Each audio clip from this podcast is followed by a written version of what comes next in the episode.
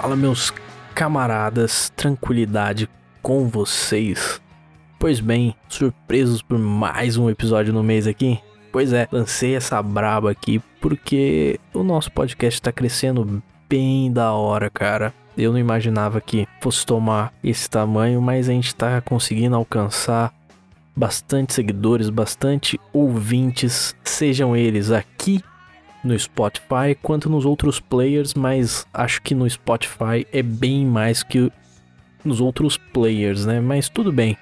Você ouve aí no que te agrada, no que você tem em mãos. Então gostaria de agradecer a todo mundo que acompanha o podcast, que comenta lá no Instagram, que manda mensagem sugerindo, falando que gostou, que não gostou. Então queria agradecer você e dizer que assim que a gente bater os 500 seguidores, que já estamos quase ali pronto para bater os 500 seguidores, a gente vai sortear um mimo muito especial para você, feito à mão, exclusivo. Então, fique ligado no underline Café com Música underline lá no Instagram. E meu, vai ser muito fácil o sorteio, não tem nada complicado para você fazer. Participe, porque vai ser um presentinho muito bacana, muito legal que você não acha por aí, eu tenho certeza disso. Então, fiquem atentos. E hoje eu vos falo de uma banda que marcou a minha vida e já tava cogitando há um tempasso fazer um episódio a respeito dela ou a respeito de um álbum em específico. Bora falar de U2, mais especificamente o disco War.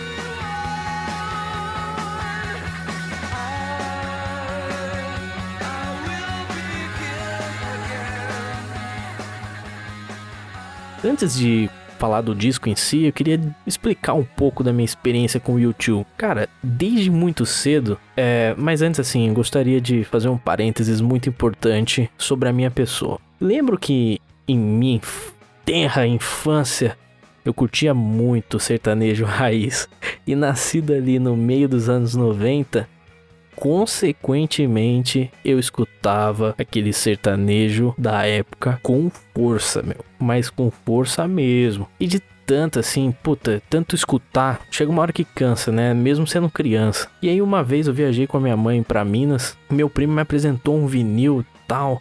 Eu nem sabia que que era vinil, né? Puta, era muito criança. E a capa era branca, tinha uns tijolinhos ali, pá. E tinha uma música muito boa que ela começava com um helicóptero, várias guitarras guitarras, tinha um grito para começar. Bom, ali eu saquei que meu negócio realmente era o rock e era uma música assim maravilhosa. Então ali já tinha incrustado assim bem no meu inconsciente aquele som louco que era o Pink Floyd The Wall. E aí voltei aqui para São José e criança não fiquei batendo nessa tecla e tal. E um dia, se não me engano, eu fui fazer compras com meus pais no mercado aqui, naquelas TVs que vendem, que ficam à venda ali no mercado, tava rolando um show, meu. E era num castelo show, pá. Eu olhei aquilo lá, falei, puta que muito louco esse negócio, né, cara? Obviamente não falei com essas palavras, né? Mas eu fiquei ali meio impressionado, né?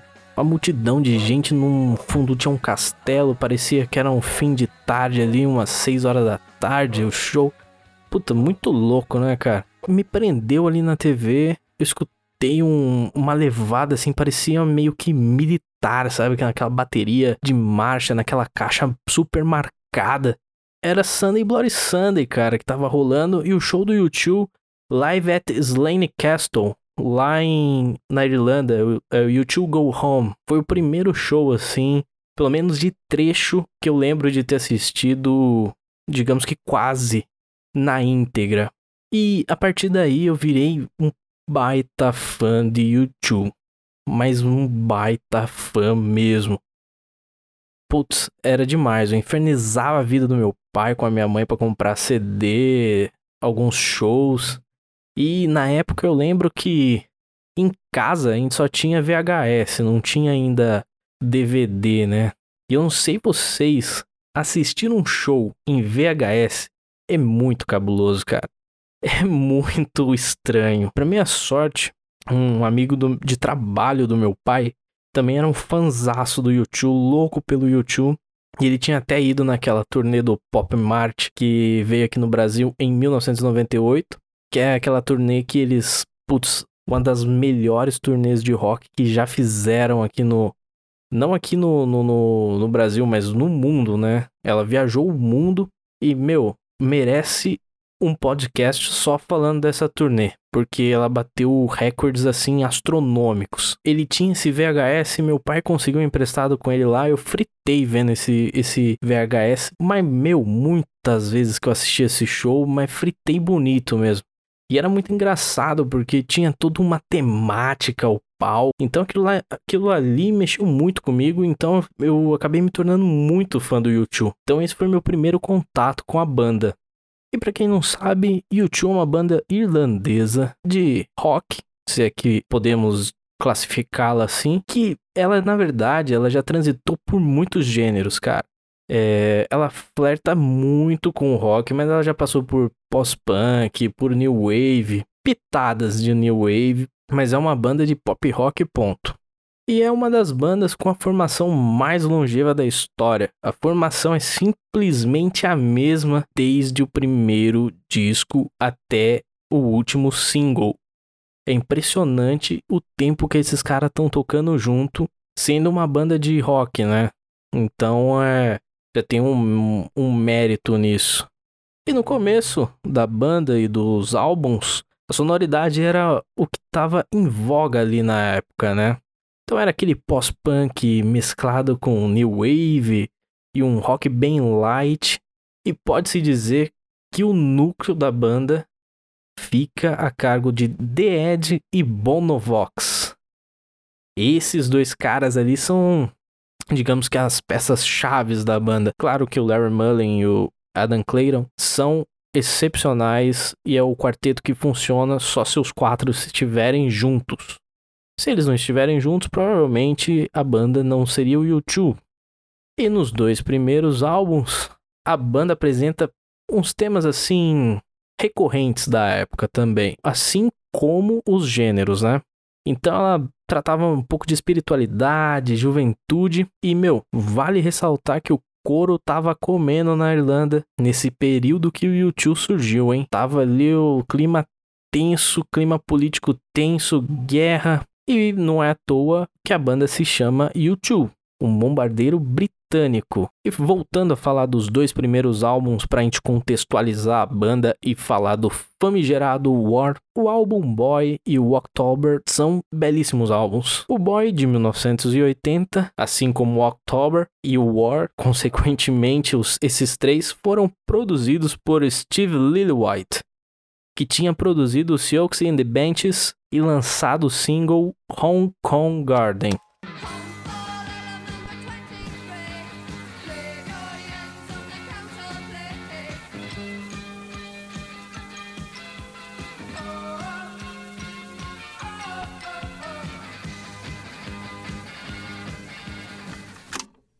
um baita de um produtor que, meu, só de falar a galera que ele produziu não é brincadeira. Boy, esse álbum tem um single que até hoje é tocado no, nas turnês e nos shows do YouTube, que é I Will Follow. Certeza que você já ouviu essa música.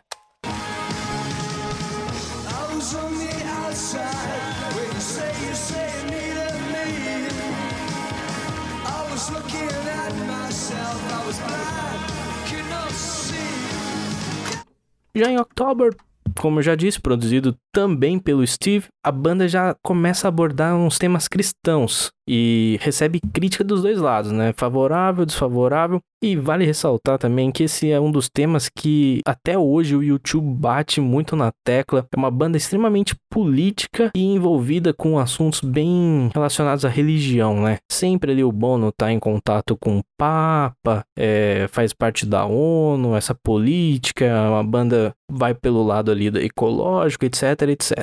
E desde o primeiro disco, o YouTube já consegue imprimir a pegada que ele ia trazer até hoje, cara. Você percebe isso nitidamente desde o Boy até o último single. Aquelas guitarras com delays infinitos, aquele dotted delay, para quem toca guitarra sabe o que eu tô falando. Aquele delay bem marcado, a música que preenche, né? Ela preenche o, digamos que o vazio de uma segunda guitarra. O The Ed consegue administrar isso muito bem, ele não precisa de um segundo guitarrista Ele sabe fazer a harmonia e o solo casarem junto de delay, de putz, infinitos efeitos que ele usa para preencher esse, entre aspas, vazio que não existe. Mas ele é sensacional, espetacular. E em October a gente já percebe esse uso de delay também, assim como no, no álbum anterior. Só que no October fica mais nítido em Fire, que o The Edge começa a usar o timbre clássico que ele usaria nos mais e mais álbuns que ele viesse a produzir e a tocar.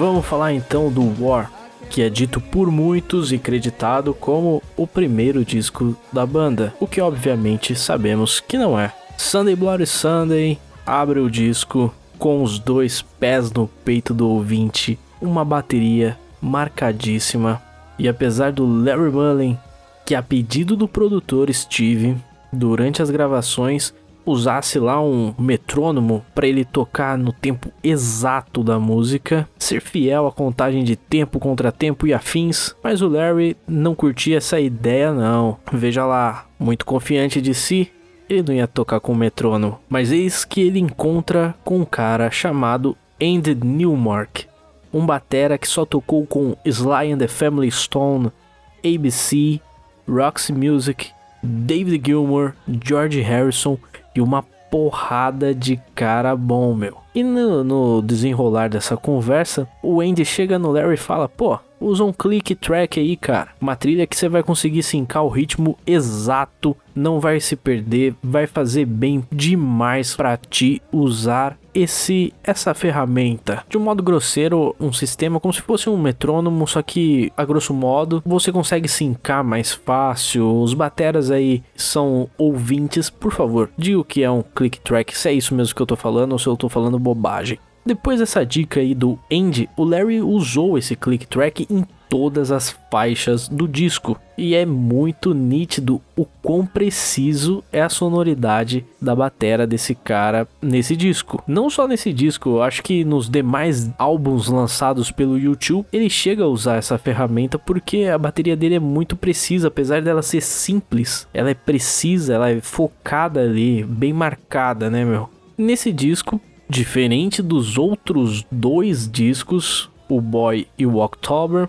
o tema é toda aquela angústia que tá rolando de guerra, o sofrimento daquele povo ali na Irlanda. É um álbum bem político. E esse tema e essa gravação de 83 serviu também como base para ser para ser um tema que o YouTube batesse bem na tecla nos demais álbuns, né? Porque ele define esse rumo, né, que a banda toma de ativista. O Bono faz parte, fazia, pelo menos até onde eu sei, parte da ONU e etc. E cara, olha que coincidência sensacional. O álbum foi lançado no dia 28 de fevereiro de 1983. Cara, eu tô gravando isso daqui no dia 25 e vou lançar no dia 26. Se dia 28 fosse na sexta-feira, eu ia lançar na sexta-feira. Mas olha que loucura, eu não tinha programado absolutamente nada para lançar esse disco. Eu simplesmente peguei ele da minha coleção de vinil. Falei assim, ah, vou escutar esse disco aqui. E surgiu a ideia de fazer o um podcast porque é um dos discos, um dos meus álbuns preferidos do YouTube. E putz, que coincidência sensacional, né?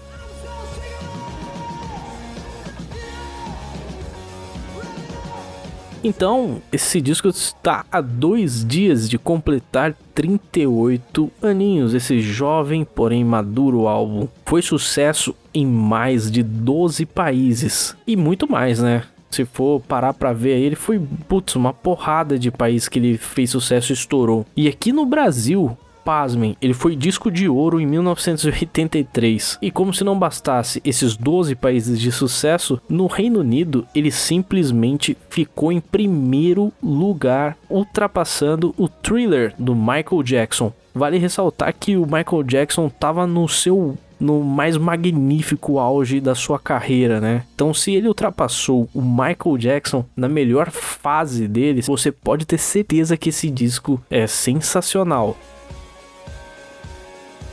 Para Sunday, que é clássica e que já abre o, o, disco, a gente tem a clássica que não falta em nenhum setlist da banda, que é New Year's Day, que foi o primeiro hit da banda, top 10 no Reino Unido e entrou na Billboard Hot 100 com o clássico riff de baixo do Adam Clayton. Você reconhece essa música de qualquer jeito, cara. É uma linha de baixo também simples, mas muito marcante o, a sonoridade dela, né? Tem uma pegada bem bruta assim, um chega até a parecer que tem um chorus ali, mas é, é sensacional. E uma curiosidade, e em 2004, essa música entrou na lista de 500 melhores canções de todos os tempos da Rolling Stones, e que é uma lista assim muito idônea, né? Ela não coloca qualquer música não. Então, se você aí não quer ouvir o álbum inteiro, procura lá no Spotify New Year's Day ou Sunday Bloody Sunday.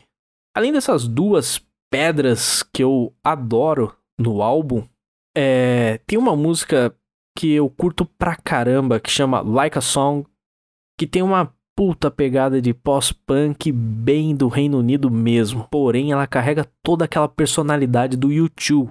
Surrender também você saca todo aquele som que define esse tal de U2, aquelas guitarras lotadas de delay, aquele delay profundo, infinito que o The Edge imprimiu a sua característica, a sua pegada, o seu timbre de guitarra.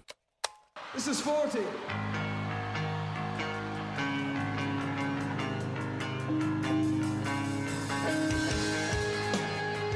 A última canção do disco é também uma das minhas preferidas. E não só do álbum, como da banda, porque ela toca em todo fim de show. Eu vou contar para vocês essa história. E na realidade, ela foi lançada primeiramente como single só na Alemanha para promover a banda num festival que eles iam tocar lá, o Lorelei Festival de 1983. Ela é bem característica e pelo fato do The Ed do Adam Clayton trocarem de instrumentos, essa é a última canção do disco. Esse lance de trocar de instrumento é porque nas gravações desse disco a banda estava praticamente terminando as sessões ali no estúdio, já era 6 horas da manhã e faltava uma canção para fechar o álbum. Meu, o Adam Clayton já tinha ido embora. Estranho, né? Só tinha o trio ali da banda, o Bono, o The Ed, o Larry Mullen, e eles precisavam colocar essa faixa no disco para fechar o disco, para fechar a gravação ali, para outra banda vir e, e continuar trabalhando, né? É horário marcado.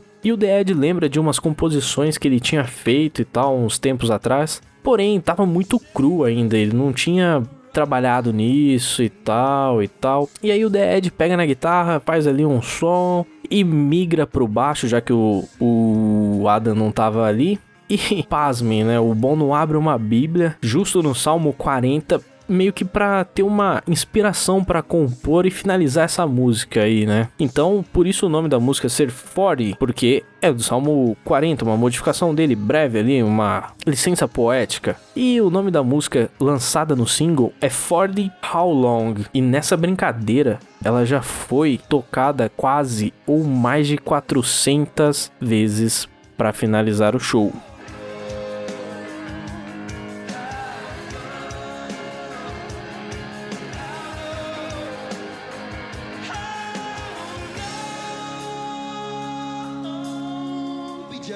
Se esse disco saiu de 83 lá da Irlanda e fez sucesso aqui no Brasil, é porque de fato ele é muito bom. Então você vai fazer o seguinte, cara.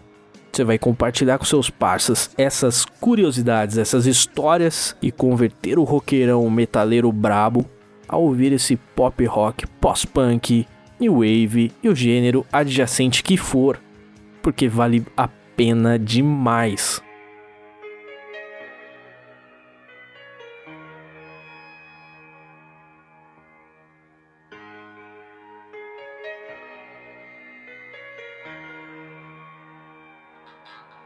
Você curtiu esse podcast de Rapidinhas com Café?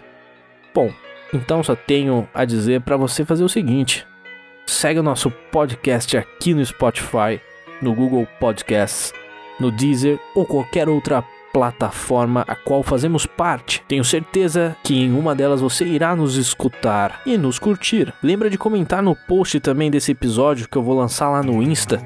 O que, que você achou? Se faltou alguma informação? Se eu disse alguma coisa errada? E deixa lá sua sugestão. Pode falar no direct, no comentário do post, que eu vou responder tudo. É só seguir lá meus brothers, minhas sisters, arroba, underline, café com música, underline, tudo junto e bora curtir esse som e essas outras maravilhas musicais. Forte abraço